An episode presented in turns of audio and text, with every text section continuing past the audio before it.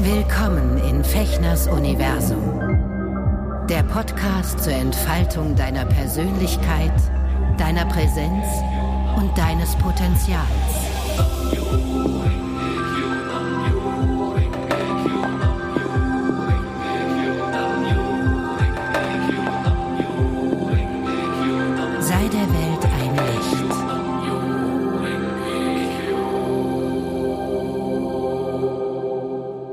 Hallo ihr Lieben, herzlich willkommen zu einer neuen Folge von Auf ein Wort hier in meinem Podcast Fechners Universum. Ich freue mich, dass du, dass ihr wieder eingeschaltet habt und ähm, umso mehr freue ich mich, weil ich heute eine ganz wunderbare, spannende Frau hier an meiner virtuellen Strippe habe. Die Zoe Beck ist mir zugeschaltet heute am Sonntagmittag. Guten Morgen oder guten Mittag, Zoe. Wie geht's dir? Schön, dass du da bist. Für mich auf jeden Fall guten Morgen. Hallo Sven. Danke, dass ich hier sein darf. Danke, danke, danke, weil ich habe gedacht, so, okay, du hast wahrscheinlich so einen vollen Terminplan, was ich so mitkriege, seitdem wir uns kennen. Wir kennen uns ungefähr seit zwei Jahren, glaube ich. Ne? Da war ich das erste Mal bei dir im Studio, im Synchronstudio oder noch länger, oder? Nein, du warst schon mal vor längerer Zeit da, aber da warst du nur für eine ganz, ganz, ganz kleine Sache da. Ähm, und ich glaube, das war bei dieser einen Stephen King-Verfilmung. Ah. Kann das, kann das sein? Aber das ist schon länger, ja, das stimmt. Ja, das ist schon länger her. Und dann hatten wir uns ein bisschen aus den Augen verloren. Ich weiß Mhm. nicht, was da war. Aber ich bin ja auch da manchmal. Naja, äh, zwischendurch schreibst du ein paar. Bestseller und so. um ähm, für die Leute, äh, die unwahrscheinlicherweise Zoe noch gar nicht kennen oder diesen Namen noch nie gehört haben, ganz kurz mal introducing. Ähm, unter anderem ist, ähm, wie ich gerade schon erzählt habe oder wie wir uns hier gerade irgendwie erzählt haben, wie wir uns, woher wir uns kennen, aus dem Synchronstudio beziehungsweise aus, auch aus dem Voice-Over-Studio, ne, wenn du Dokumentationen, Voice-Overs als in der Regie, du schreibst äh, Bücher, Dialogbücher, Du bist äh, Verlegerin, du hast einen eigenen Verlag, beziehungsweise mit jemandem zusammen, was ich irre finde. Du schreibst Bücher. Ich glaube, ich habe jetzt vier bisher von dir gelesen. So viele, okay. Ja, äh, ich bin wirklich ein großer Fan, muss ich sagen. Also geile, Gesch geile Geschichten, die du machst. Du ähm, hast auch als in, in TV-Produktion gearbeitet und ähm, machst, ja, ich bin beeindruckt, was, was du alles machst und was du alles kannst. Und unser Wort haben wir uns überlegt, ähm, für, diese, für diese Stunde jetzt hier, wo wir miteinander plaudern, äh, was passt besser als Geschichten erzählen? Zoe ist die klassische Geschichtenerzählerin, sowohl eigene Geschichten erfinden als auch Geschichten sozusagen transponieren oder übersetzen. Ja, Übersetzerin bist du auch. Von ganz irren Büchern. Ich möchte nur ganz kurz hier ins Feld werfen, Ministerium für öffentliche Erregung. Ich mega finde, die Stories. Du, sag mal, ähm, wie kommst denn du aufs Geschichten erzählen? Wie bist denn du dazu gekommen, dass du dich mit Geschichten, Worten, Büchern so beschäftigst? Ja, ich habe keine Ahnung, das ist passiert. Ähm, ich habe ja eigentlich immer gedacht, ich mache Musik. Ich Hm. habe früher Klavier gespielt, so richtig Hardcore Klavier gespielt, also so mit klassischer Ausbildung und ähm, So ganz früh als jedes- Kind hast du damit angefangen. Ja, oder? ja, mit, mit drei. Mit drei habe ich angefangen. Und ähm, jedes Ju- Jugendmusiziert auch mitgemacht und ganz viele Konzerte gehabt und Gesangsbegleitung für Sänger, Sängerinnen gemacht und Kammermusik und mit Orchestern und Krass. alles Mögliche. Und ich dachte immer, die, die, die Musik ist so mein Ding, bis dass ich dann festgestellt habe, dass es nicht geht. Das war eine eher tragische Sache, sowohl ähm, für mich dann ähm, persönlich, also innerlich dann einen neuen Weg finden zu müssen, Mhm. als auch, äh, sagen wir mal, äußerlich, weil ich halt wirklich äh, einen offenen, können wir ja drüber reden, ne? einen offenen Zusammenbruch Klar, während also- eines Konzerts auf der Bühne hatte. Also, dass Nein, ich einfach ach eine totale, totale Blockade, komplette Blockade. Ich meine, das ist der Albtraum. Das ist wirklich der Albtraum. Ich saß da vor ein paar hundert Leuten und wusste nicht mehr, wie es weitergeht. Und Wie alt warst du da? ich weiß es nicht mehr. Das heißt, wenn du mit 18? drei angefangen hast, das heißt als 19. Teenager, warst du Ja, schon ja, richtig ja. in dieser Mühle drin. Das ist ja krass als klassischer Musiker, egal was du da, welches Instrument du da lernst, ne? Die klassische Musik ist die totale, ganz, ganz, ganz schlimme Mühle. Also, Wow. ja. Ähm, und ich denke, das ist, das ist auch das, was mich da zu dem, also soll ich jetzt sagen, was mich da so sehr belastet hat oder was einen dann auch wirklich kaputt machen kann? Mhm. Ähm, das ist wirklich diese, diese Härte und diese Strenge, die dieser klassische Musikbetrieb dann auch hat. Ähm, und sicherlich kommen da manche Leute sehr viel besser mit klar. Ich kam halt äh, offensichtlich dann nicht so gut damit klar. Ich, mhm. ich weiß jetzt nicht, also kann man jetzt ewig drüber nachdenken, woran lag das. Äh, ich hatte einfach dann, also ich, bei mir hat sich so eine unfassbare Auftrittsangst entwickelt, dass ich dann wirklich gemerkt habe, ich muss mir was anderes suchen. Also ich hatte schon äh, die Aufnahmeprüfungen und alles ähm, bei den Musikhochschulen gemacht und es ging dann einfach irgendwann nicht mehr. Also, also ich, ich, ich, konnte nicht mehr vor Menschen spielen. Ich habe es dann immer wieder versucht natürlich und ähm, auch mit meinem Lehrer äh, da alles Mögliche ausprobiert. Es war also es, war dann nervlich für mich einfach durch das Thema. Das heißt, ich musste mir was anderes suchen mit 18, wo ähm, du eigentlich so seit Jahren 19. nur 19, wo du nur darauf, ja. das heißt, du hast ja, ja, wirklich stundenlang wahrscheinlich nach der Schule Natürlich. hast du dich ans Klavier gesetzt, hast ja. erstmal fünf Stunden geübt oder naja, vielleicht drei, und dann hast du vielleicht Hausaufgaben gemacht und dann hast du weitergespielt, oder? Also ich meine, sonst wirst du ja in diesem, wirst du ja nicht richtig gut in diesem Bereich. Ja. Krass. Kam das von dir als kleines Kind? Ja, das kam von mir. Echt? Das muss ich auch sagen. Ich hatte jetzt keine Eislaufeltern. Ich hatte eher Eltern, die, ähm, die das sehr merkwürdig fanden, die gesagt haben, aus dem Kind soll doch mal was Anständiges werden. äh, vielleicht Medizinerin oder Anwältin oder wenigstens Lehrerin, aber doch nicht irgendwie mit Musik. Das ist doch kein Beruf, da verdient man doch kein Geld. Ach, ach siehst du, das ja, hast du auch mal zu hören bekommen, ja? ja, natürlich. Mein Vater war Banker. Ähm, also das, das, äh, das war eh äh, jetzt nicht so der, der Wunsch meiner Eltern, dass die, also die, die standen daneben und haben groß geguckt und okay. konnten das auch, glaube ich, gar nicht einschätzen, ob das jetzt wirklich äh, alles so dolle ist, was ich da mache. Und haben die dann eher mit den Schultern gezuckt und fanden es merkwürdig, wenn dann wieder irgendwas in der Zeitung stand über mich. Aber ähm, ja, also ich, ich wollte das und ich habe es sehr geliebt. Und wie gesagt, irgendwann war es dann, irgendwann war es dann weg. Das, äh, eigentlich von einem Tag auf den nächsten, aber man akzeptiert ja selten gerne Dinge von einem Tag auf den nächsten. Das heißt, ich habe noch äh, einiges versucht, aber ähm, dann natürlich erstmal mit äh, was anderem weitergemacht. Also, dass ich dann gesagt habe, gut, dann, dann studiere ich jetzt erstmal in Ruhe äh, Literaturwissenschaften, weil hm, okay. das liegt mir vielleicht auch, um äh, da wieder ein bisschen Ruhe in mein Leben reinzubringen. Und tatsächlich bin ich dann noch irgendwie da dabei geblieben, weil gelesen habe ich auch schon immer gerne. Also die Zeit hattest du dir noch genommen? Ja, ich habe mir durchaus Zeit dafür. Also das weiß ich gar nicht, da habe ich mir noch nicht mal bewusst Zeit für genommen. Ich habe einfach immer gerne gelesen. Ähm, aber Musik, Musik war halt schon was sehr Wichtiges. Äh, nicht nur die klassische Musik, ich habe auch ähm, schon relativ früh angefangen für die Lokalzeitung zu schreiben, und zwar Plattenkritiken, weil ich ja nicht nur auf klassische Musik stand, sondern auch im Herzen ein kleines Goth-Mädchen war und Ach, eine kleine auch? Punkerin war. Ach, guck mal. Ach, guck mal, Mensch, du.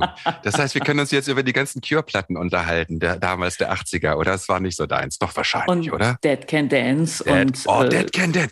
Die habe ich 91 mal in einem ganz kleinen Schuppen live gesehen. Das war eins der geilsten Erlebnisse, die ich je hatte. Habe ich jetzt noch mal im Tempo drum gesehen, war leider nicht mehr toll. Äh, weil mir das einfach viel zu kommerziell war. Aber damals, ja. das war, das hat mich wirklich, ich kannte die vorher nicht. Eine Freundin hatte gesagt, komm mal mit. Ja. Also da gab es ja super Sachen. New Model Army waren meine totalen Helden. Einer, also so die Susie and the Banshees. Politische Susie and the Banshees. Ich wollte immer Susie sein. Ich hatte, ich hatte äh, ein riesiges Susie, ähm, also von Susie Su, das Poster überm Bett hängen. Mhm. Ähm, klar, das, äh, das war halt so der, der andere musikalische Teil in mir. Aber ja, also dann habe ich so, ich glaube, die ersten Sachen, die ich geschrieben habe, waren vermutlich Plattenkritiken. Mhm. Und äh, ja, das war dann vermutlich das, was ich mir dann so suchen musste. Also ein neuer Weg, dass ich dann geschaut habe, was kann ich denn noch? Lesen kann ich und mhm. also lese ich halt mal ein paar Bücher für Studium und schreibe dann halt äh, weiter, vielleicht hier und da für das ein oder andere Magazin. Mhm. Ähm, aber ich bin dann, also um mir dann wirklich eine andere Ausdrucksform zu suchen oder wirklich was anderes, inhaltlich was anderes zu suchen, was mir Spaß macht, da bin ich ein bisschen rummeandert. Also ich habe mich am Theater rumgetrieben. Ich bin dadurch dann irgendwie zum, zum Film gekommen, dann wirklich bei der Kirchgruppe gearbeitet, äh, was du eben gesagt hast, da im TV-Bereich, also als äh, Producerin, Redakteurin ähm, gearbeitet, bis die Kirchgruppe dann auch ähm, den, äh, den Weg nach unten eingeschlagen hatte und dann schließlich äh, insolvent war mit ein paar Milliarden. Das war so um 2004, 2005 ungefähr, ne? Das war, dieser das Crash, war sogar ne? ein bisschen vorher. 2002 hm. und 2003 haben wir dann da wirklich die Tür zugemacht. Dann war ich bei, ach, ein bisschen Kinderfernsehen fürs ZDF dann äh, äh, bei Disney gewesen. Und so kam ich dann noch tatsächlich zum Synchron. Also so diese, diese Postproduktionssachen mhm. äh, habe ich ja auch bei Kirch äh, immer schon ein bisschen reingucken dürfen und auch schon einiges begleiten dürfen. Aber äh, so richtig rein bin ich dann bei Disney. Mhm. Und äh, deshalb hast du mich jetzt am Hals als Regisseurin äh, gelegentlich. Was ich nicht so empfinde, Darling. so, da bin ich äh, sehr happy, wenn ich zu dir kommen darf. Dankeschön. Ja, und, und so bin ich halt einmal in die Synchronsache gekommen. Und das andere war, das hat aber auch mit Kirch zu tun, lustigerweise. Ähm, also ich glaube, deshalb habe ich auch, ich bin eben so zusammengezuckt, aber ich zuck immer zusammen, wenn die Leute so aufzählen, was ich angeblich alles von Beruf bin, weil ich immer so das Gefühl habe, ich weiß nicht, ob ich das alles kann. Ich weiß, dass ich eine ganze Menge so mache, aber ich, ich weiß nicht, ob ich es kann und vor allen Dingen weiß ich aber auch nicht, ob ich das bin. Ich habe jetzt mit äh, Mitte 40 immer noch so das Gefühl, so Sachen auszuprobieren und so zu gucken und noch ganz viel dazu zu lernen. Aha. Ja, aber das ich, spricht ja für dich. Das sollte man ja nie sein lassen, diesen Drang. Ne? Ich, äh, ich versuche es. Ich, ich, ich bleibe neugierig. Ich hoffe auch noch eine ganze Weile. Ja, und als wir halt eben bei Kirch alle rausgeflogen sind, ähm, ergab es sich, dass eine Kollegin, eine sehr liebe Kollegin und Freundin, die liebe Isabel, ich sage gerne, Isabel ist in allem schuld, ähm, die suchte sich was bei einer Literaturagentur in München. Die fing dort an und war für die Filmrechte zuständig. Also halt so die, die, die Bücher, die diese Literaturagentur ah, vertrat ja. und vertritt, dass äh, sie dann diejenige war, die gesagt hat, okay, ich gehe mit diesen Stoffen zu den Filmproduktionsfirmen und biete die dort an. Das ist ja für eine Literaturagentur noch ein ganz gutes äh, Zugeschäft. Mhm. Nicht zu verachten. Und da arbeitete sie also und schnappte dann eines Tages auf, das war 2004 sogar, also ging alles recht schnell, dass die jemanden suchen, der oder die Krimis schreiben könnte. Und ich weiß nicht warum, aber Isabel rief dann mich an und sagte, sag mal, äh, nachdem du bei uns jetzt bei Kirch so viele Liebesschmonzetten äh, dir ausgedacht hast und begleitet hast. Ich, ich habe ja die Exposés dafür geschrieben. Ich wollte gerade sagen, hast du da eigentlich auch die Geschichten erfunden ja, ja, ja. oder hast du nur die Produktion, also nur in Anführung, du hast auch dort schon sozusagen fiktiven Input gegeben? Genau, also ich, ich habe, glaube ich, äh, jede Woche musste ich da mindestens ein Exposé raushauen, was dann irgendwie bei, bei den ganzen Sendern präsentiert wurde und natürlich Krass. nach so bestimmten Vorgaben. Ähm, na, wir brauchen da was mit einem Arzt und irgendwas mit Pferden und am besten in äh, Ungarn, da gibt's gerade Filmförderung. Also so, so, so wie die Sachen halt. Oder Irland. Nee, Irland, da regnet's immer. Hm, vielleicht äh, Österreich, Österreich, Österreich. Das ist billig. Super. Ja, genau. So entstehen manchmal Filme. Krass, ja. Ähm, und dann, dann sagte sie, ja, du hast ja, du hast dich immer so ein bisschen über die Liebesschmonzetten dann auch beschwert, weil das gar nicht so dein Genre ist. Hm. Ähm, wie wär's denn mit Krimi? Ich glaube, du kannst das. Äh, hier ist gerade eine Verlegerin und die sucht Leute aus dem deutschsprachigen Gebiet. Und dann sage ich, ja, spinnst du? Ich kann das überhaupt nicht. Sie sagt, probier's doch einfach, schreib doch mal was. Und tatsächlich habe ich dann noch ein Exposé geschrieben und auch ein paar Seiten Leseprobe. Und plötzlich hatte ich einen Dreibuchvertrag. Also ich bin so ungewöhnlich zum Schreiben gekommen, wie eigentlich fast niemand zum Schreiben kommt, ja. weil normalerweise, und da habe ich dann auch immer diese Minderwertigkeitskomplexe, normalerweise sprichst du mit Menschen, die dann sagen, im Alter von drei Jahren wusste ich schon, dass ich Schriftstellerin werden möchte. Und äh, dann habe ich schon die ersten Geschichten aufgenommen und äh, habe schon die ersten Sachen geschrieben. Und als ich fünf war, hatte ich schon meine Gedichtsammlung. Und das habe ich halt alles gar nicht, weil ich das nie wusste, dass es, ich das machen möchte, dass das ja. ein Beruf ist, wie das gehen soll. Naja, und dann saß ich da und hatte den Dreibuchvertrag und habe gesagt, Isabel, du spinnst und du bist in allem schuld und ich kann das nicht. Und äh, die oh damalige Agentin, Diane Kolf, die bis heute meine Agentin ist und äh, der ich zusammen mit Isabel so unfassbar viel zu verdanken habe. Mm. Die beruhigte mich dann auch und sagte, ich weiß genau, du kannst das. Und diese beiden Frauen redeten mich halt dahin, dass ich dann anfing, Bücher zu schreiben. Und, und plötzlich schrieb dein, ich Bücher. Welches war der, dein erstes Brixton Hill oder? Nein, äh, mein erstes, das ist noch unter anderem Namen erschienen. Das hieß äh, später Rache. Ich glaube, das gibt es mittlerweile äh, bei Dotbooks als E-Book. Das ist, das ist ja schon ganz alt. Das ist ja 2006 rausgekommen. Ja, ich ja. habe jetzt mittlerweile 18 Bücher insgesamt unter drei Namen geschrieben. Ich schreibe jetzt aber nur noch unter meinem Namen, unter Zoe Beck. Ach so, siehst du, deswegen, ach so, siehst du, ich komme natürlich jetzt unter Zoe Beck. Ach Mann, ihr Schriftsteller. Ja, das ist, man, gut, man probiert sich ja, man probiert sich ja aus. Wieso macht man das dann, dass man anderen Namen dann nimmt? Äh, jetzt mal unabhängig, dass man das davon, dass man sich vielleicht privat einfach auch anders nennen möchte, aber das hat weil man wirklich was anderes ausprobieren will und gucken will, ja. ob man auch da gut ist, obwohl man in einem anderen Genre schon Erfolg hatte? Oder? Ja, es, es hat doch oft marketingtechnische Gründe, dass hm. äh, ein Verlag dann sagt, ja, der Name ist jetzt bekannt für. Also das ist jetzt unser Snickers. Ja. Aber wenn wir demnächst Mars oder Twix machen wollen, dann muss das ja anders heißen, weil die Leute, die gerne Snickers essen, die sind dann enttäuscht, wenn sie plötzlich in einen Marsriegel beißen. ist doch absurd. Weil Ah, okay. Da sind ja dann gar keine Snickers-Zutaten drin. Ja. Ne? Und, und wenn man dann irgendwie das Genre wechselt, und ich habe natürlich auch ein paar andere Genres ausprobiert, um zu merken, was ich kann und was ich nicht kann, oder was ich will und was ich nicht will. Ja. Und äh, ja, so kam das dann. Ich probierte einiges aus. Äh, oh. Und ja, jetzt habe ich, wie gesagt, neun, zehn Bücher, acht, davon 18 Romane. Unter den 18 Romanen ist ein Jugendroman und ein Sachbuch, das war das 19. Das ist jetzt als letztes erschienen. Da möchte ich gerne nachher auch noch mit dir drüber sprechen, weil mich das sehr, mhm. sehr beeindruckt hat. Das habe ich, äh, ist jetzt im Frühjahr rausgekommen, ne? Ein Reklam, wo genau. du über Dep Dep äh, Depressionen schreibst und ja. äh, nicht nur über Depressionen, sondern auch über sehr Einblick in dein Leben gibst, was mich sehr, sehr berührt hat, weil in einer Klarheit und Direktheit und ähm, auch Gefasstheit Authentizität, so ein abgegriffenes Wort, aber das trifft es halt sehr, äh, was mich sehr berührt hat, weil das Thema begleitet mich auch immer wieder. Ähm, es, und ähm, ich finde es gerade. Es wir, hängt? Wir hängen? Wir nee, hängen? Äh, hörst du mich? Aber hören tust ja, du mich? Ich, ich, ich, hatte dich jetzt eine ganze Weile nicht gehört.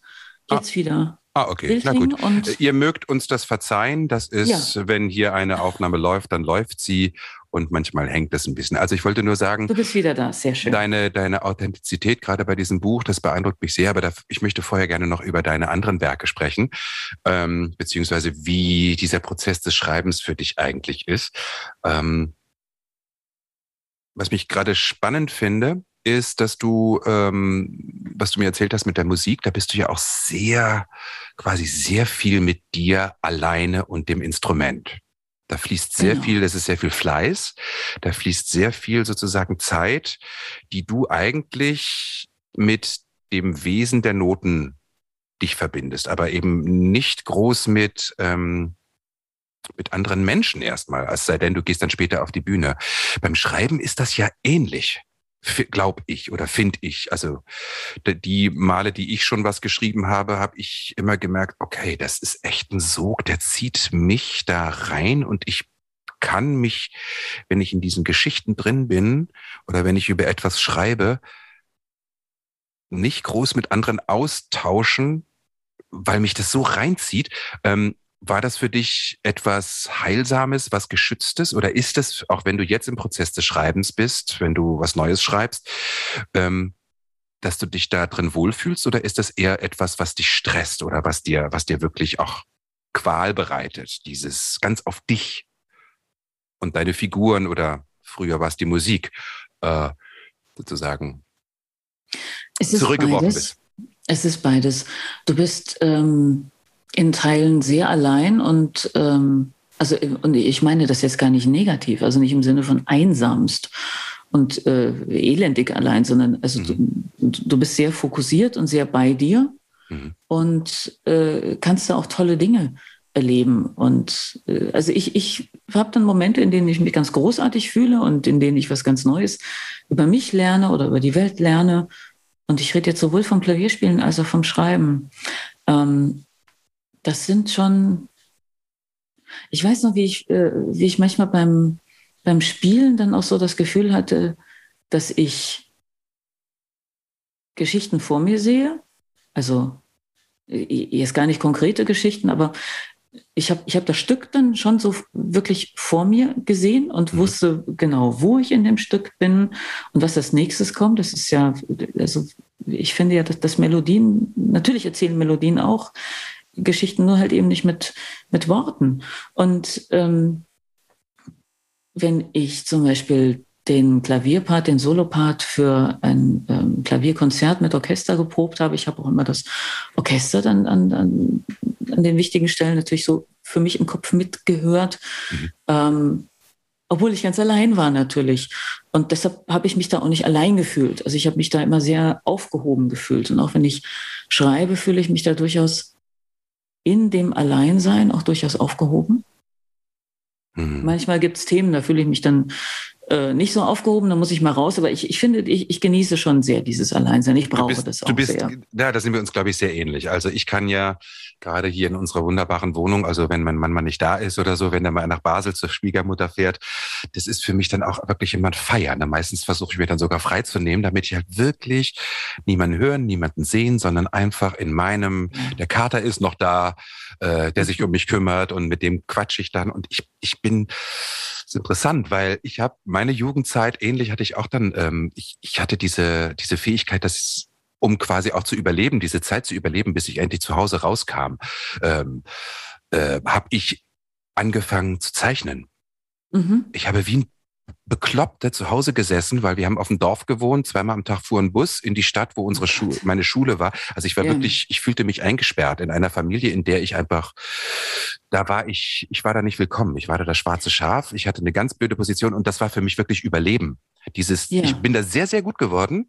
Ähm, ich habe dann naiv, wie ich war, als ich dann irgendwie ähm, 18, 19 Zivildienst in Braunschweig gemacht habe, habe ich meine Mappe dort an der Kunsthochschule abgegeben, hab dann wurde eingeladen zur Prüfung, habe die Prüfung bestanden und durfte dann dort anfangen, Kunst zu studieren. Und ich hatte gar keine Idee. Ich habe gedacht, die bringen mir jetzt bei, wie man Aquarell malt und so. Ne? Und dort fühlte ich mich richtig alleine, weil dieses Zeichnen war nicht, weil ich, weil ich wirklich Künstler oder bildender Künstler werden wollte, sondern weil es eine Überlebensstrategie war. Deswegen bin ich gerade so neugierig, wie das für dich war, diese Musik, ob das für dich so ein geschützter Raum auch war. Ähm, ja. Um war, quasi ja. rauszukommen und irgendwann diesen Zeitpunkt zu haben, ein eigenes Leben führen zu können, unabhängig von dem, was einen vielleicht als Kind oder Jugendlicher zu Hause auch belastet oder, ja. oder es war auf jeden Fall mein Raum, ja. Hm. Ich denke, das hat, äh, ich habe es noch gar nicht so gesehen, aber ähm, es war natürlich das, was, was ich so für mich hatte und dann auch nicht teilen musste mhm. oder nicht teilen konnte, vor allen Dingen erstmal. Mhm. Ähm, also das ist so der, der schöne Teil daran. Der nicht so schöne Teil daran, sowohl beim Klavierspielen als auch beim, beim Schreiben, ist, dass, dass es natürlich irgendwann an die Öffentlichkeit geht. Und das sind dann die Sachen, wo es wehtut oder wehtun kann. Mhm. Also ich weiß, dass ich bei äh, kurz vor der Veröffentlichung von meinem ersten Buch gedacht habe, bin ich eigentlich irre? Was mache ich hier? Weil jetzt lesen das ja andere Leute und urteilen dann darüber. Mhm. Und ich finde das jetzt irgendwie ganz schön, dass ich das jetzt so für mich zu Ende geschrieben habe. Kann man es nicht einfach dabei belassen? Mhm. Und ehrlich gesagt geht es mir bei jedem, bei jedem Buch, das ich seitdem geschrieben habe, so, dass ich schreibe und dann, ähm, also natürlich ist ein Buch nie fertig, ich bin nie zufrieden. Irgendwann muss ich es ja aus der Hand geben und dann denke ich so, okay, jetzt habe ich das geschafft. Und kurz vor der Veröffentlichung, dann möchte ich eigentlich die ähm, Auslieferung verhindern. Weil ich denke, so, das ist da ein totaler Irrsinn.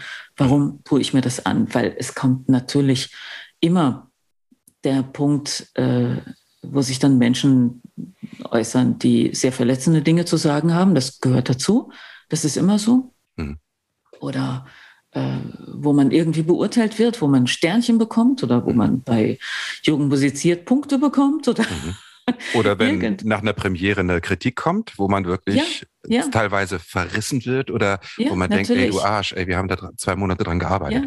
So, genau. was fällt dir eigentlich ein? Ich bin immer gut Alles weggekommen, äh, ne? also, aber ich finde es schon, ich finde es krass, ne? wenn du kreativ bist, dass du dann irgendwann eben unweigerlich unter Druck gesetzt wirst, gut sein, selber gut sein zu wollen oder ähm, was, was Gutes abliefern zu müssen. Also gerade auch beim Schreiben, ne, wenn du äh, Veröffentlichungstermine hast und so.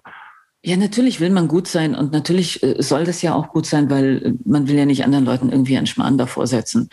Ähm, das ist, das ist schon klar. Es ist nur natürlich manchmal der Ton von Kritiken und Bewertungen. Hm. Ähm, also bei, bei äh, wie soll ich das sagen? Es ist natürlich äh, schon wichtig und notwendig und es soll ja auch so sein, dass Menschen, denen das nicht gefällt, dass sie das äußern.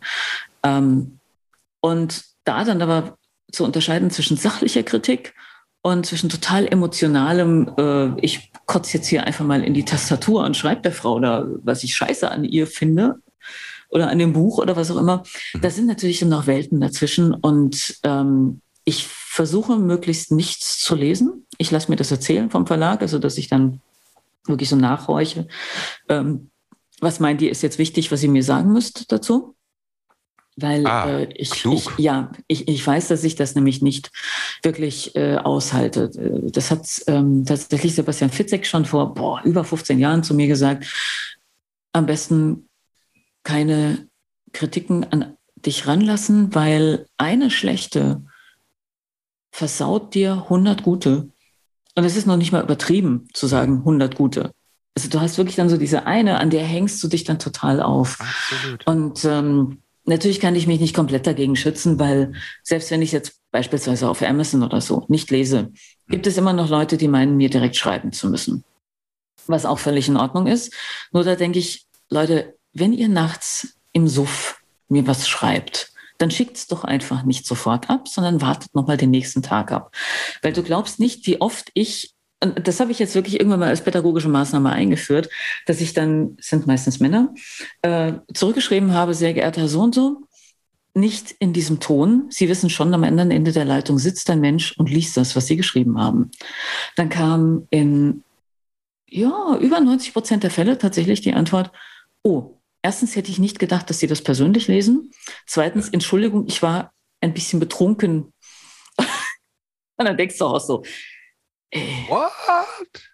Du schickst auch keinen Brief irgendwo hin, den du unterschrieben ja, gut, hast mit deinem vollständigen dieses, Namen und dann, ja, das ist natürlich das ist so dieses, diese Unfähigkeit auch mit dem Internet umzugehen, diese Empörungslogorö, die sich immer mehr breit genau. macht, weißt du, diese, ja. dieses einfach raus, ohne nochmal nachzudenken und ähm, ich kenne ja. das von mir selber, ich habe mir das sehr abgewöhnt, weil ich ja auch mich sehr gerne echauffiere, aber ähm, Empörungsenergie und vor allen Dingen unreflektiert nochmal drei Stunden später drüber gucken oder idealerweise am nächsten Tag, ähm, passiert mir ja. auch nur noch selten, weil das bringt gar nichts, sondern verletzt nur und zerstört. Ja, und äh, interessanterweise sind aber aus einigen dieser ähm, ja, Dialoge dann doch auch kurze, interessantere Gespräche entstanden wenn dann wirklich die Leute dann noch die Einsicht, also es, es, hatten, meistens hatten sie, wie gesagt, dann auch wirklich die Einsicht, dass sie da sich deutlich im Ton vergriffen haben. Also das, ich mache das nicht, wenn mir jemand anonym schreibt, aber wenn da steht, äh, Doktor bla bla bla aus, äh, was hast du eben gesagt, Braunschweig, äh, und äh, also auch, auch Akademiker, auch promovierte Akademiker sind nicht davor gefeit, im Suff komische E-Mails zu schreiben. Ähm, dann, als das Ganze ein bisschen auf die sachliche Ebene runterkam, dann war das auch irgendwo okay und dann konnte man noch diskutieren und, und sagen, ähm, ja, jetzt schau dir doch mal die Stelle an, hier äh, so und so ist das gemacht. Ach so, da habe ich ja was überlesen. Oder so. Also es hat sich dann oft genug dann auch geklärt. Mhm. Und äh, es ist natürlich auch völlig in Ordnung, wenn die eine Person sagt, fand ich scheiße, hat mir nicht gefallen, weil, und ich sage dann, ja, ist dann halt so, das tut mir dann auch leid, aber alles klar. Ähm, das geht dann auch. Aber ich kann mich da nicht in alles reinwerfen, mhm. weil das macht einen ja auch kaputt. Mhm. Und überhaupt auch so dieses, dieses bewertet werden, das ist schon, es ist schon eine harte Sache. Aber das ist schon eine harte uns, Sache. Wir setzen uns dem ja leider aus. In dem Moment, wo wir auf die Bühne gehen oder was veröffentlichen oder überhaupt in diesem Internet schreiben oder überhaupt auffindbar sind, denn dann ist es halt so. Damit muss man leben und irgendwie Formen finden, sich dagegen zu schützen. Aber hier nur so als Appell an Menschen, die uns zuhören, ja. wenn wir uns aufregen, dann die Mail gerne mal für uns selbst erstmal schreiben und dann aber liegen lassen und nicht sofort wegschicken. Oh ja. Habe ich neulich ähm, ganz, ganz aktuell dieses Jahr. Ich meine, ich bin natürlich ne, mit meiner pink-bunten Regenbogen-Fraktion großer Fan des äh, Eurovision Song Contest. Mhm. Und dieses Jahr hat ja unser Beitrag irgendwie den, wieder den vorletzten Platz gemacht. Und dieser mhm. junge Mann, wie alt ist der? Wie heißt der? Jendrik oder so? Ähm, ist keine 20 Jahre alt. Okay, man kann über den Song streiten, wie man möchte. Für mich ist es ein gute Laune-Song. Es ist ein Pop-Song, der wirklich die Welt irgendwie nicht verletzt und nicht besser macht. Ich mag den sehr. Aber ich war wirklich schockiert, als ich dann nächsten Tag äh, überall in den Social Media, wie diese dieser junge Mann, ähm, der sicherlich am wenigsten dazu konnte, dass dieser Song dieses Jahr ausgesucht wurde, der sich sehr gefreut hat, da mitzumachen, weil es ja auch irre, vor 200 Millionen Menschen irgendwie mal irgendwie auftreten ja. zu dürfen. Das, ich meine, wer erlebt sowas? Wie der fertig gemacht wurde. Und ich habe wirklich hier zu Hause für den so gut ich kann echt äh, meine Gebete geschickt, weil ich gedacht habe, das kann den echt zerbrechen. Der ist ja relativ gut, glaube ich, mit umgegangen. Aber ich habe, da habe ich dann auch noch mal eine Podcast-Folge gemacht. Einfach, wie gehen wir eigentlich mit Künstlern um? Also wir schenken der Welt etwas, ja, und wenn wenn es keine Musik gäbe, stell dir das mal vor, wenn es keine Bücher gäbe, wenn es keine keine Filme gäbe, wenn es keine was weiß ich, wenn es keine Gemälde, Bilder gäbe, wo wären wir denn über in dieser Lockdown-Zeit zum Beispiel gewesen? Wir wären ja komplett verhungert, also ja. seelisch und intellektuell, ja. Und dieses Bashing von Leuten, die selber selten äh, etwas Kreatives in die Welt bringen, hm, finde ich schon heftig. Deswegen bin ich zum Beispiel froh, ich stehe im Studio, meine Stimme erkennen die wenigsten. Ähm, ich kann sehr kreativ sein und ich entgehe einfach diesem, diesem Druck, zwei Tage später eine Kritik über mich lesen zu müssen, über mhm. das, was ich da irgendwie, wie ich meine Seele herzeige oder ja. ob ich es geschafft habe oder nicht oder ob es dieser Person gefallen hat oder nicht. Das finde ich schon. Also was ich mein Hut vor, finde ich, glaube ich, eine gute Kritik. Äh, gute Art, wie du das machst. Was ich überhaupt nicht meine, ist, dass nur Menschen, die selber Klavier spielen, auch Klavier beurteilen dürfen oder nur Menschen, die selber schreiben, auch mhm. über äh, Bücher urteilen dürfen oder nur Kreative über andere Kreative. Das meine ich überhaupt nicht. Also, wie sagt man so schön, man muss nicht selbst kochen können, um zu sagen, ob es schmeckt. Also das überhaupt nicht. Aber äh, es ist, äh, und man darf und muss auch sagen, das gefällt mir nicht, das ist nicht meins oder mhm. hier habe ich Fehler gefunden oder das ist einfach nicht gut gemacht. Mhm. Aber da denke ich, der sachliche Ton ist dann doch schon. Ich nenne das im, im, schlimmsten Fall einfach ignorieren. Also ja. warum kann man ja. dann nicht auch einfach mal Dinge einfach so äh, ignorieren? Und ich finde, dass, dass das tut vielleicht sogar dann, also wenn man dann wirklich eine Aussage treffen möchte bei etwas, äh, gerade wenn man jetzt von Hauptberuf Kritiker, Kritikerin ist, dann ist doch Ignorieren eigentlich auch eine schöne Sache. Muss nicht verletzend sein. Ja, ich bin totaler Fan generell ähm, von diesem, ich habe noch diesen schönen Begriff gehört, der alte Anstand. Und da meine ich genauso mit, irgendwie der, die Person, die nach mir irgendwie durch eine Tür geht, einfach zu spüren, da geht jemand direkt hinter mir die Tür aufzuhalten. Oder eben auch in einem, im Umgang miteinander. Ähm, so gut es eben gerade möglich ist, einfach respektvoll zu bleiben. Und, ja. ähm, und man, ich musste nicht sagen, nur weil ich jetzt dein Buch oder deine Geschichte scheiße finde oder weil sie was in mir getriggert hat, was mich runterzieht, dir zu sagen, wie doof du bist. Weil ich meine, ja. das hat ja nichts mit dir zu tun. Das ist eine Geschichte, die du erzählst und die, die du in die Welt gebracht hast. Ähm, naja, es hat natürlich schon werden. was. Es hat schon was natürlich mit mir zu tun. Ich habe sie geschrieben und äh, natürlich triggert das dann bei anderen Leuten dann auch. Also ich werde ähm, zum Beispiel natürlich niemals vergessen können, ich hoffe, er hört nicht zu, ein ehemaliger Studienkollege äh, schrieb sehr, sehr verletzende Dinge auf äh, Amazon über ein Buch. Das ist jetzt schon weit über zehn Jahre her. Und äh, ich wurde darauf angesprochen. Und dann habe ich mir es dann auch angeguckt und äh, weil, weil die Kritik stimmte äh, überhaupt nicht mit dem Buch überein. Also es, es, war etwas sehr Merkwürdiges und da sprach mich dann auch jemand drauf an und meinte so, wem bist du denn da irgendwie äh, in die Quere gekommen? Da regt sich ja jemand äh, ganz merkwürdig auf und das hat offenbar mehr was mit dir zu tun als mit dem Buch. Da habe ich mir das auch angeguckt und tatsächlich, also da wollte jemand einfach böse sein. Und das war jemand, der mir vorher im Prinzip noch Weihnachtskarten geschickt hat. Also habe ich, der hat nicht unter seinem Klarnamen geschrieben, aber er hat seine Spuren nicht so richtig verwischt. Also habe ich ihn angerufen und habe gesagt, sag mal, was ist denn hier los? Wieso, wieso schreibst du unter einem anderen Namen? Natürlich, damit ich es nicht merke, aber wieso, wieso meinst du, mich da jetzt verletzen zu müssen? Und es war der totale Klassiker, äh, nämlich äh, ich bin neidisch, ich bin eifersüchtig, irgendwas. Und das sind dann auch so Sachen, muss das denn sein? Also, ich meine, es gibt diese keinen Grund, Anonymität, neidisch ne? oder eifersüchtig zu sein. Es gibt keinen Grund, ähm, mir irgendwelche Dinge unterstellen zu müssen oder so. Ähm, und, und das dann so auszutragen, also das, da müsste man sich ja dann auch direkt an mich vielleicht wenden, wenn man mit mir was auszutragen hat, dass man das eben nicht dann öffentlich und anonym macht und so Mhm. weiter und so weiter. Da gibt es eben so viele verschiedene Formen des Konfliktes, die dann entstehen können, einfach nur, weil ich mit etwas an die Öffentlichkeit gegangen bin, die manchmal was mit dem Buch zu tun haben, die manchmal was mit mir zu tun haben. Mhm. Und da fehlt mir dann tatsächlich so ein bisschen dann auch der, ja, der, die sachliche Ebene und tatsächlich der Respekt. Und wenn es was Persönliches ist, warum kannst du nicht im Persönlichen bleiben? Warum muss es an die Öffentlichkeit gezerrt werden? Das, Mhm. Da denke ich dann auch so, Und dann auch äh, noch unter einem, sagst, unter einem anonymen ja, das ist natürlich Pseudonym, leichter. ne? Aber wenn, wenn du sagst Eurovision Song Contest, äh, natürlich macht es Spaß, dann irgendwie da zu sitzen und zu sagen, boah, sieht der scheiße aus oder äh, was ist denn das hier für ein scheiß Song oder so. Da sitzen dann die Leute davor und haben dann irgendwie Spaß dabei, wenn sie am Rumdissen sind. Aber das, äh, das ist dann halt im privaten Rahmen. Genau. Und da macht es muss. total Spaß. Ne? Und irgendwie so, was? Wie du findest die Ukraine? Das ist doch total scheiße. Also, das- liebe ich ja, Ja, ja. daran. Das ist einfach sehr, ich finde es sehr, sehr verbindend. Also gerade wenn man das live mit Leuten macht. Ne? Aber du Ja. sag mal, dann setzt du noch einen drauf, nachdem du sowieso ja schon sozusagen dann ein, deine Geschichten in die Welt bringst und haust mal eben so einen Bestseller raus über äh, ein Thema, wo du, als du, als es veröffentlicht wurdest, ja irgendwie quasi noch gar nicht ähm, was wo du ja sicher nicht mit gerechnet hast. Würdest du Paradise City jetzt Oh. nochmal schreiben heute? Nein, auf gar keinen Fall. Nein. Sag mal, da musst du doch gedacht haben, okay, jetzt bin ich in einem Paralleluniversum angekommen. Auf Also- jeden Fall.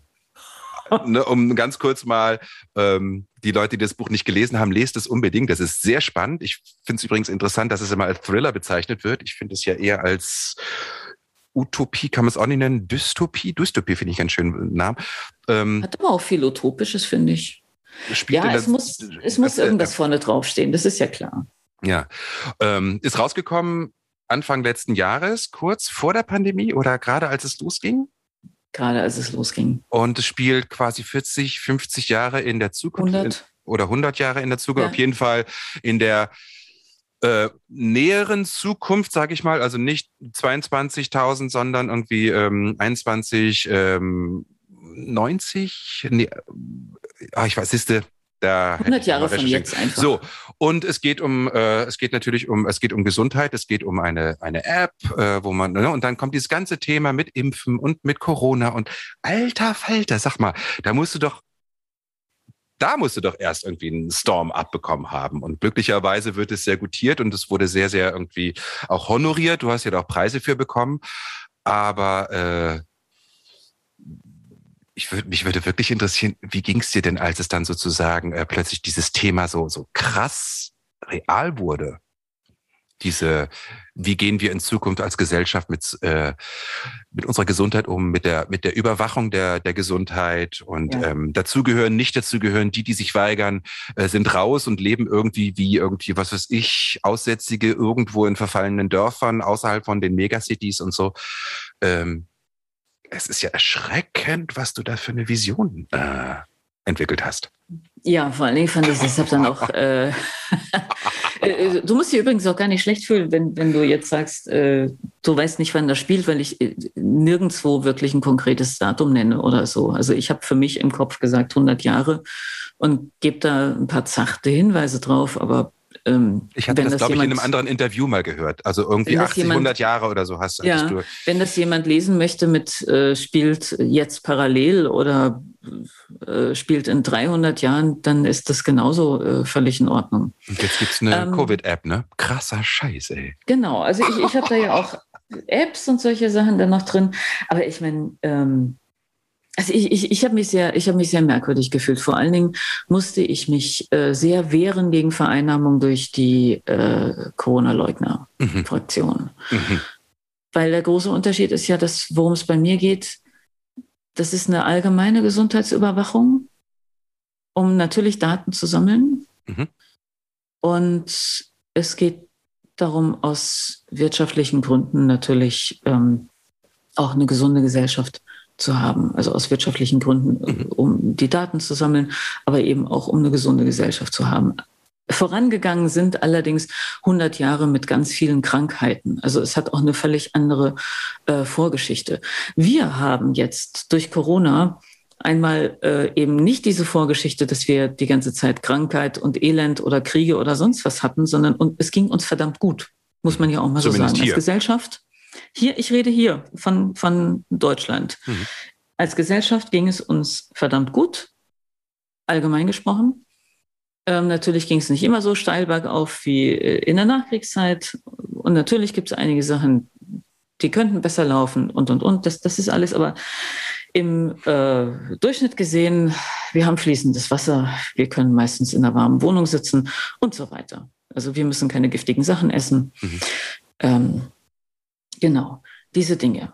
Und dann kam Corona. Und das ist jetzt der nächste Unterschied. Corona ist eine ansteckende Sache. Das heißt, es geht nicht um meine persönliche Entscheidung, ob ich zulasse, Krankheit oder nicht, Gesundheit in welchem Ausmaß, sondern es, äh, ich muss auch danach gucken, wenn ich krank werde, kann ich andere Menschen anstecken. Ja. Und da kommt noch eine ganz andere Form der Verantwortung mit rein. Und das ist im, im Buch auch gar nicht der Kern gewesen, sondern es ging wirklich darum zu entscheiden, ähm, mit welcher Krankheit darf und will ich als Mensch denn leben und muss ich denn alles ausmerzen? Und ich dachte da tatsächlich für mein Buch an Dinge wie, bin ich als depressiver Mensch, bin ich als körperlich behinderter Mensch, bin ich als, äh, na, was weiß ich, was man alles so für mhm. ähm, Erkrankungen haben kann, die einen eben zu einem vermeintlich nicht voll funktionsfähigen Menschen machen, bin ich da überhaupt gesellschaftlich noch relevant? Mhm. Um diese Dinge ging es, nicht um eine ansteckende Krankheit. Die ansteckenden Krankheiten, äh, die hat man in meinem Buch schon hinter sich. Da hat man Wege gefunden. Mhm. Und jetzt hatten wir Corona, jetzt fing das Ganze an. Und völlig andere Situation, aber natürlich kamen Leute zu mir, die gesagt haben, ah, das ist ja prima, du bist ja auch eine von uns. Und ich sagte, nein, und musste das Ganze nochmal neu erklären. Ach du Kacke, okay. Das auch heißt, sagen, oh. ähm, es geht hier nicht um die Eigenverantwortung, es geht die Verantwortung, um eine gesellschaftliche Verantwortung auch den anderen Menschen gegenüber wenn ich das Gefühl habe, ich könnte jemand anderen anstecken und gefährden. Und ich habe einen Bekannten, der hat äh, seine Eltern angesteckt und der Vater ist gestorben. Mhm. Beispielsweise die Mutter hat äh, sehr, sehr gekämpft. Mhm. Äh, ich habe einen, äh, zwei Bekannte, die sind direkt ohne Vorerkrankung dran gestorben, selber, also Mitte 50 war der eine, der andere war äh, um die 60. Ein äh, Dritter, der hatte Vorerkrankung, ist auch gestorben. Mhm. Und solche Sachen. Ne? Das ist, äh, ich kenne einige mit sehr schweren Verläufen. Ich kenne welche, die, die hatten überhaupt, die haben fast gar nichts gemerkt. Putzmunter und alles. Ne? Mhm. Manche, die ich kenne, haben Long Covid. Ähm, das sind solche Sachen, da denke ich dann, nee, ich, ich muss doch diese Leute auch gar nicht mal persönlich kennen, um für mich die Entscheidung zu treffen, wenn ich andere Menschen gefährde, dann muss ich achtsam sein. Da muss ich sehr aufpassen. Ja. Wie die Maßnahmen jetzt vom Staat sind, darüber kann man diskutieren. Ja. Absolut, finde ich auch. Grundsätzlich darüber, dass, man sich, genau, ja. dass man sich das Recht herausnimmt. Ich will aber alle anstecken. Also im Prinzip sind das Leute, die sagen, ich will alle anstecken dürfen. Ich ja, will einfach komplett ignorant dürfen, bleiben. Dass andere mhm. sterben oder äh, schwere Krankheitsverläufe haben. Und das ist nicht der Punkt, dass man staatliche Maßnahmen, überhaupt äh, Entscheidungen einer Regierung, eines Parlaments kritisch betrachtet, immer mhm. jede einzelne Entscheidung kritisch betrachtet. Mhm. Das ist ungefragt soll das natürlich so sein. Mhm. Ne? Aber da musste ich echt äh, einiges an Diskussionen führen. Krass, krass. Deshalb sage ich nein, ich würde dieses Buch nicht nochmal schreiben, weil es mit unserer aktuellen Situation nur am Rande zu tun hat, weil ich jetzt ein ganz anderes Buch vielleicht schreiben müsste mit ganz anderen Fragen, mhm. ähm, weil sich eben jetzt ganz andere Fragen stellen als die, die sich damals gestellt haben. Ich bin auf die Idee zu dem Buch gekommen, weil ich überlegt habe, okay, wir haben hier ähm, zum Beispiel äh, sehr viele Menschen, die auf Fake News total abfahren, also die einerseits sagen, ähm, da ist die Lügenpresse und äh, das, das stimmt bestimmt alles nicht und gleichzeitig aber unbesehen äh, Dinge glauben, die, äh, die überhaupt nicht nachprüfbar sind und so weiter. Und dann dachte ich so, was muss das für eine Gesellschaft sein, in der die Mehrzahl der Menschen an sowas dann auch glaubt. Und deshalb hatte ich halt eben so eine Gesellschaft mir überlegt, hm. die schon ganz viel Elend hinter sich hat. Und deshalb ist es jetzt sagt, politisch engagiert sein, Nachrichten, das ist jetzt nicht so wichtig, sondern wichtig ist jetzt erstmal das schöne Leben zu haben, ganz in Ruhe. Mhm. So dass ich mir das dann auch gut für einen Großteil der Bevölkerung vorstellen konnte. Also ganz andere ähm, Bedingungen. Und trotzdem stand ich natürlich während äh, als, als das mit Corona anfing, stand ich dann da und dachte so, boah, das mit den, die Grenzen werden wieder hochgezogen und äh, Schutzmaßnahmen und jetzt wird über eine App gesprochen. Über die App wurde ja ganz anders gesprochen als die App, die ich habe. Meine App im Buch sammelt alles, weiß alles. Und bei der Corona-Warn-App, das fand ich ja so großartig, die so nichts, nichts wirklich persönlich über dich gesammelt hat. Ja. Und dann wollten es die Leute trotzdem nicht nehmen. Und dann machen es Luca und andere Apps jetzt, die wirklich ja. wieder alles sammeln. Also es ist alles ein bisschen verrückt, aber äh, ja, ich, ich fand schon, ich fand schon sehr, ich fand schon sehr absurd. So, jetzt ja. genug darüber. Darüber genug, ne? Da hast du viel. Also ich kann euch nur empfehlen, liest dieses Buch. Ähm, guckt mal, guckt mal bei YouTube und so. Du hast ganz tolle Interviews darüber geführt. Ähm, ich bin sehr beeindruckt und ich äh, gratuliere dir einfach dazu, weil ähm, ich glaube, das ist auch echt nochmal dann ein anderes Ding, wenn du mal mit einem äh, Buch halt auch ähm, wirklich auch nochmal noch mal eine größere Aufmerksamkeit erfährst, ist auch eine Genugtuung als einfach als Schriftsteller, glaube ich. Ne? Und äh, gibt dir natürlich auch nochmal eine ganz andere Möglichkeit, irgendwie in Zukunft irgendwie deine Themen, die dir wichtig sind, in die Welt zu bringen. Zum Beispiel, weil unsere Zeit rast, hast du dann äh, in dieser Zeit ich weiß nicht, wie lange du daran äh, gesessen hast. Also thematisch sicherlich ähm, hast du dein ganzes Leben damit zu tun. Ähm, ich äh, halte es jetzt mal für dich in die Kamera. Die Leute sehen uns ja nicht, sie hören uns ja nur.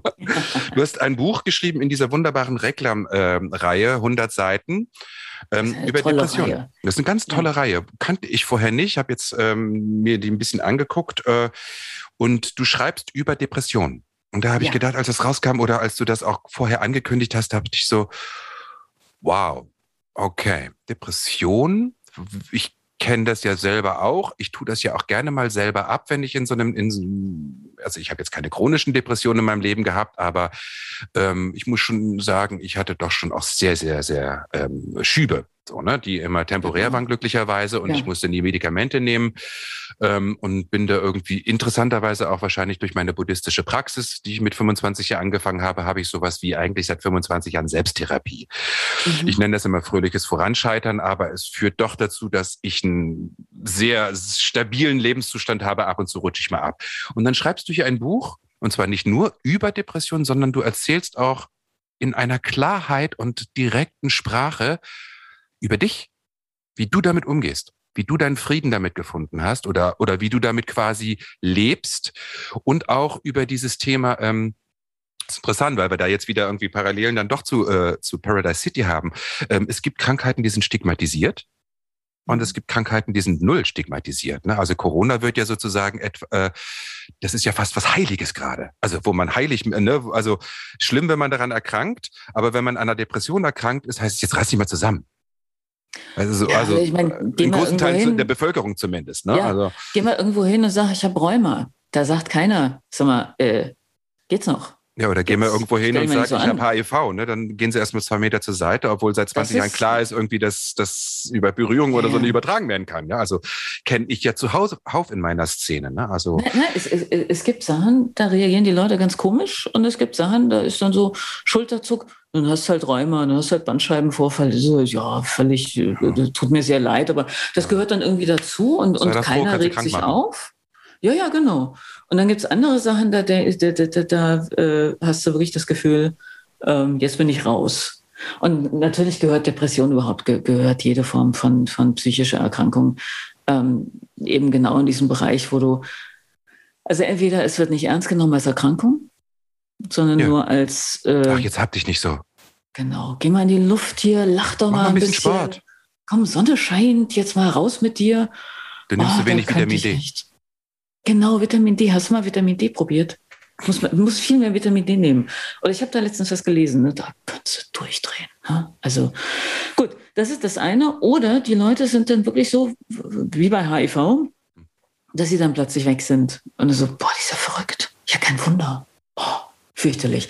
Also das, das ist schon sehr lustig, was da äh, alles passiert. Anders kann ich es mittlerweile gar nicht mehr bezeichnen, äh, außer als, als äh, lustig. Weil Ja, ne? aber trotzdem finde ich es also, ganz wichtig, also ganz, ganz toll. Das kann ich auch nicht oft genug sagen. Also ähm, ich finde es ganz toll, dass du sozusagen nicht nur darüber schreibst, sondern auch dein Leben und deine Erfahrung damit thematisierst, weil ich finde es so wichtig. Also was mich wirklich berührt hat, ich bin kein Fan von Kurt Krömer von seinem neuen Format, aber als er dort diese eine Sendung, diese eine Folge mhm. hatte mit dem Thorsten Sträter, genau. ich habe davor gesessen, habe Tränen geweint, also kommen mir jetzt fast wieder die Tränen, weil ich gedacht habe, da sitzen zwei erfolgreiche gestandene Männer, die im TV-Business wirklich alte Hasen sind und sind so ehrlich und aufrichtig, weil es ihnen so wichtig ist, dass diese dass diese Erkrankung, dass diese psychische Beeinträchtigung und diese, die einen wirklich massiv aus der Bahn werfen kann und in tiefe Täler und, und Löcher werfen kann, dass die da so aufrichtig drüber reden. Und diesen Thorsten Sträter, ich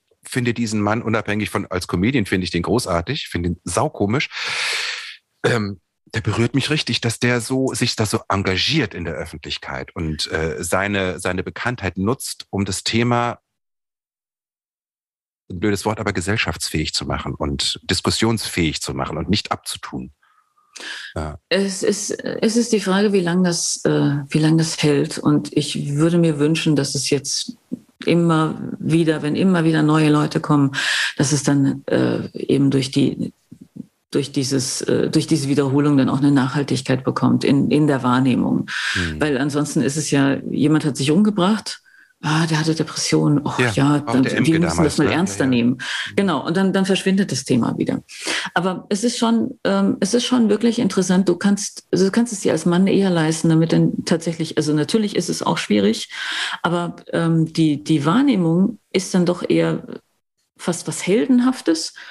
Du stehst als Mann dazu, als Frau hast du ich, ich möchte den, den, den, den äh, Männern nicht absprechen, dass sie dann dadurch natürlich dann auch ihre Probleme kriegen äh, und dass Menschen äh, negativ reagieren oder ja. dass manche Jobs dann einfach nicht zustande kommen. Das meine ich jetzt gar nicht, Ach. sondern äh, was ich sagen möchte, ist, dass es als Frau dann nochmal noch eine zusätzliche Note leider hat. Nämlich, Ach, das ist mir noch ähm, gar nicht, da habe ich noch gar nicht drüber nachgedacht. So, du hast jetzt aber auch nur männliche Promis aufgezählt. Und das ist aber wirklich das, das Interessante. Als Frau musst du noch mal doppelt und dreifach vorsichtig sein, weil du wirst so schnell stimmt. als hysterische Kuh. Ähm, Krass. Klar, alle vier Wochen hast du halt eben deinen depressiven Schub, weil du hast ja eh PMS, ne? Ist ja klar, soll sich oh. mal nicht so anstellen.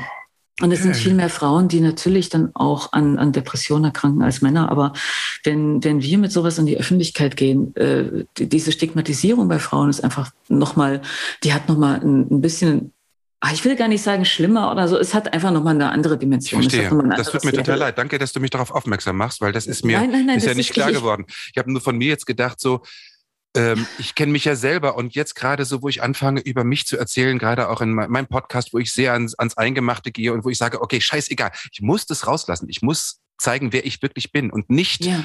weiter noch 40 Jahre so tun, als wäre ich jemand anderes und hätte immer irgendwie wäre immer gut drauf und so. Bin ich auch oft, aber ich bin's nicht nur. Ne? Und ähm, das ist für euch Frauen natürlich es, äh, es ist Danke für den. Was, das, das, es, es, ist tatsächlich mal was angekommen. anderes, weil wir haben diese Stigmatisierung ähm, auch im literarischen, im künstlerischen, ähm, Frauen, die sich nicht einordnen, die sich nicht unterordnen, Madwoman in the Attic, mhm. ähm, Frauen, die anders sind, dass die wirklich sofort als verrückt abgestempelt werden und, und, und. Mhm. Also da, da gibt's, da ist einfach nochmal eine ganz andere Geschichte dann auch dahinter. Und deshalb ähm, denke ich, dass sich viele Kolleginnen dann nicht so gerne äh, öffentlich zu.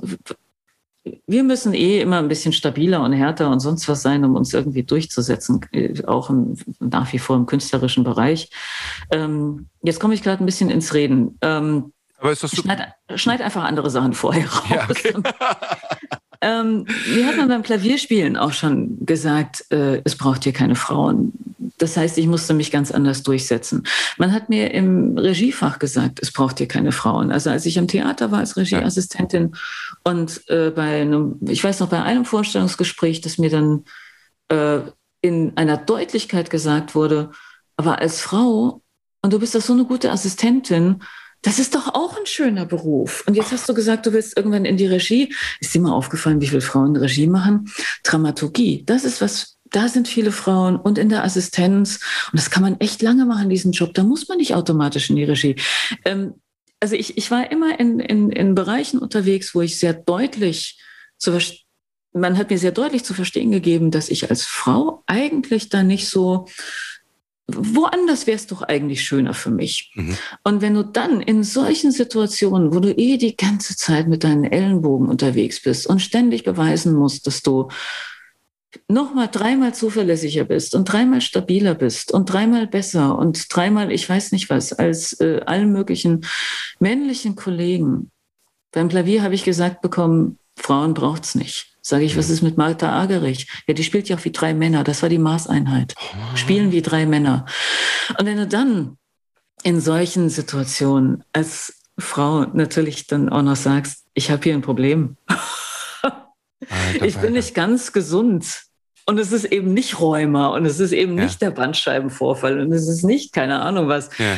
Diabetes oder so, ja. ähm, du, sondern es ist auch noch was Psychisches. Aber ich möchte so. zu meiner, zu meiner, zu meiner äh, Verteidigung, nein, ich will mich nicht verteidigen. Nein, Vielen Dank, nein, dass du das nein, sagst. Aber ich gucke natürlich ich hab, hier auch ich, aus, aus, aus meiner war nicht als an, Es ich war weiß. nicht als Angriff gemeint, bitte. Nein. Nee, nee, nee, nee, nee. Ich, ich verstehe das und ich finde es total gut, dass du darauf aufmerksam machst, weil ich habe mich selber gerade ertappt, okay, ich habe drei Männer genannt. Ne, die mir so spontan eingefallen sind. Weil es mehr Männer sind, die sich öffentlich dazu bekennen, natürlich. Und aber Obwohl eigentlich fühle ich weniger Männer sind, die sich, äh, die daran erkranken. Aber ich fühle mich eigentlich, seitdem ich sozusagen als einigermaßen erwachsener Mensch über diese Erde wandle, euch Frauen ja viel mehr verbunden. Das hat vielleicht was damit zu tun, dass ich natürlich auch als schwuler Mann hier in dieser Welt lebe und äh, wir sowieso immer irgendwie so dazwischen stecken, von den Frauen viel mehr respektiert und ähm, wertgeschätzt werden als oft von diesen, sag ich mal, heteronormativen Cis-Männern, die irgendwie ihr Patriarchat aufrechterhalten wollen und ihre Vorteile aufrechterhalten wollen. Ähm, ich habe ja, ich, ich habe ja diese, diese, diese, ähm, diese Weichheit und so wahrscheinlich um einiges auch mehr als zumindest Heteromänner das rauslassen. Ne? Und trotzdem, ähm, ich weiß noch, wie das war, als ich 2007 in diesem einen Film mit dem Bären mitgespielt habe, wo ich ähm, seinen schwulen ähm, Lover gespielt habe. Dann hatte die Bildzeitung darüber natürlich, weil 2007 war es ein Riesenaufhänger, dass ein Tatortkommissar eine schwule Hauptfigur spielt. Ähm, und da hatte ich quasi mein, mein, äh, mein offizielles Outing als Schauspieler, weil dann stand natürlich, ne, die haben mich natürlich ausgefragt. Ich habe gesagt, na ja, ich als schwuler äh, äh, Schauspieler konnte natürlich da aus. Und seitdem habe ich so gut wie keine Rollen mehr bekommen. Ne, im, ähm, vor der Kamera. Also von wegen Stigmatisierung und äh, sich ja. durchsetzen, da sind wir, sag ich mal, aus der Regenbogenfraktion ähm, euch da ähm, sehr, sehr nah und äh, ich wünsche mir immer mal, einer meiner buddhistischen Meister hat, sagt, hat immer gesagt, im letzten Jahrhundert schon, das 21. Jahrhundert ist das Jahrhundert der Frauen. Also, das heißt nicht, dass jetzt die Frauen die komplette Verantwortung übernehmen sollen, aber dass diese Energien, gerade der, diese, äh, diese Qualitäten, die ihr in die Gesellschaft mit einbringt. Also ich möchte das nur so gut ich kann unterstützen. Ach, ich, ich finde diese, diese binären Zuschreibungen sowieso extrem schwierig. Also ah. wirklich extrem schwierig, was, was da angeblich besonders weiblich und was angeblich besonders männlich ist und wer sich wie zu verhalten hat. Und ich äh, wünschte, dass wir da, waren wir eigentlich schon mal weiter? Ich, keine Ahnung. Also ich habe das Gefühl, es wird gerade wieder ein bisschen schwieriger. Ähm, aber, die äh, Fronten äh, werden härter, weil die, die Fronten werden härter. Es wird definitiv. schwieriger zu existieren überhaupt gerade. Ne? Aber das, das, die, diese, diese, wir müssen weiterhin diese Heteronormativität aufbrechen da, ja. und, und äh, am Patriarchat irgendwas basteln. Ja. Und ob das jetzt Frauen sind oder Männer oder nicht-binäre Personen, die äh, da zu einem Umdenken äh, mithelfen, das ist äh, eigentlich vollkommen wurscht. Es geht um wirklich das System und es geht um diese Strukturen ja. und ähm, nicht mit welchem Geschlecht wir da geboren sind, ähm, sondern das, was wir halt letzten Endes dann draus machen. Ja. Oder? Ja, ja, die Vielfalt, genau, ist auch spannend. Ne? Da sind wir drei Wochen vor dieser Wahl, die auch entscheidend ist, für wie das in Zukunft erstmal weitergeht. Ja. Eine Frage um, ne, weil unsere Zeit jetzt so langsam sich dem Ende neigt, was ich sehr schade finde. Wir können das ja irgendwann mal wiederholen, einen zweiten Teil machen. Ähm, Gibt es schon etwas, woran du gerade werkelst und kreativ schreibst? Ähm, oder Hat dich mein Lektor geschickt oder was? Nein, also um mich nicht, dass ich dich, ob ich schon angefangen habe. Nicht, dass ich dich da jetzt unter Druck setze, aber ich bin natürlich heiß irgendwie, äh, äh, weil ähm, ich mag deine Welt einfach, deine Welten, die du schaffst. Also auch mit ne, die Lieferantin zum Beispiel hat mich wirklich äh, mitgenommen, wo ich dachte so, Okay. Äh, ich mag einfach deine, deine Welten, die du aufbaust. Und ich bin natürlich jetzt sehr gespannt, ob wir von dir irgendwie in der nächsten Zeit irgendwas Spannendes, Neues erwarten dürfen oder ob ja, du dir erstmal Zeit lässt. Verträge. Oder? Ich habe neue Verträge natürlich, aber ich, ähm, also ich habe auch schon über Abgabetermine gesprochen, Oha. die, äh, ja, ich sag mal so, ich selbst wenn ich dir jetzt erzählen würde, worüber ich gerade nachdenke, es wird sich eh noch so oft ändern und dann mhm. vermutlich ein ganz anderes Buch dabei rauskommen, als das, was ich jetzt denke, was dabei herauskommt. Mhm.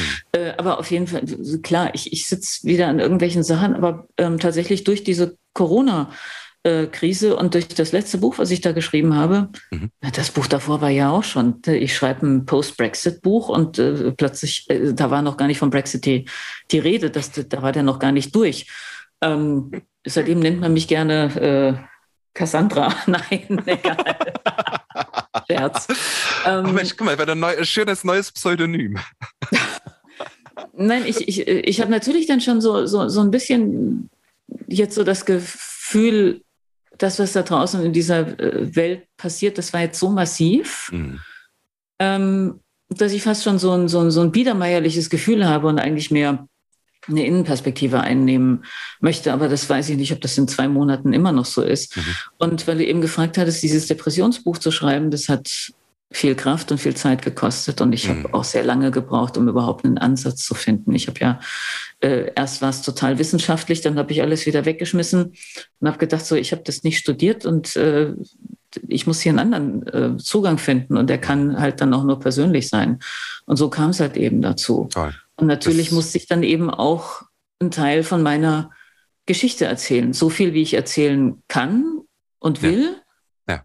Alles kann man natürlich nicht erzählen, weil manche Dinge müssen auch geschützt bleiben, weil wozu muss man sich so komplett ähm, verletzlich machen? Das muss ja dann auch nicht mhm. sein. Also ich mhm. muss natürlich bestimmte Bereiche in meinem Leben und in mir drin schützen, das ist klar. Über die kann ich oder kann ich noch nicht schreiben. Mhm. Muss ich vielleicht doch niemals, mhm. weiß ich nicht. Mhm. Aber das, das ist jetzt nicht der richtige Zeitpunkt. Und das ist ja immer das Schöne am Geschichten erzählen, um es jetzt so ein bisschen einzuwickeln.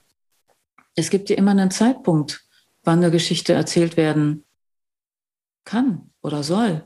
Oder mhm. wann, wann, wann sie dann auch wirklich auf die richtigen Ohren trifft, die das dann noch hören wollen. Und ähm, vielleicht habe ich auch deshalb so viele Berufe oder so, so viele verschiedene Sachen, weil eben auch im, im Leben gibt es halt unterschiedliche Zeiten für das, was man gerade tun und will und tun muss. Und so ist es halt eben auch mit den Geschichten, die erzählt werden wollen. Und jedes Buch wäre ein ganz anderes geworden, wenn ich es fünf Jahre vorher, zehn Jahre später geschrieben hätte. Ähm, deshalb habe ich auch nie Angst, wenn jetzt jemand sagt, äh, woran schreibst du denn gerade, dass mir da irgendjemand was klaut? Weil äh, wenn wir beide denselben Plot vor uns haben, wären das total unterschiedliche Geschichten. Das ist, das hm. ist klar. Das ist interessant, ähm, weil das finde ich, das finde ich dann äh, echt auch gar nicht schlimm, darüber zu reden, was man jetzt gerade für Ideen hat. Also das ist jetzt nicht der Grund, warum ich es jetzt gerade nicht erzähle, sondern einfach, weil es noch, weil noch gar nichts fertig ist. Ne? Okay. Aber geil. Ich freue mich drauf. Zoe, ich danke dir.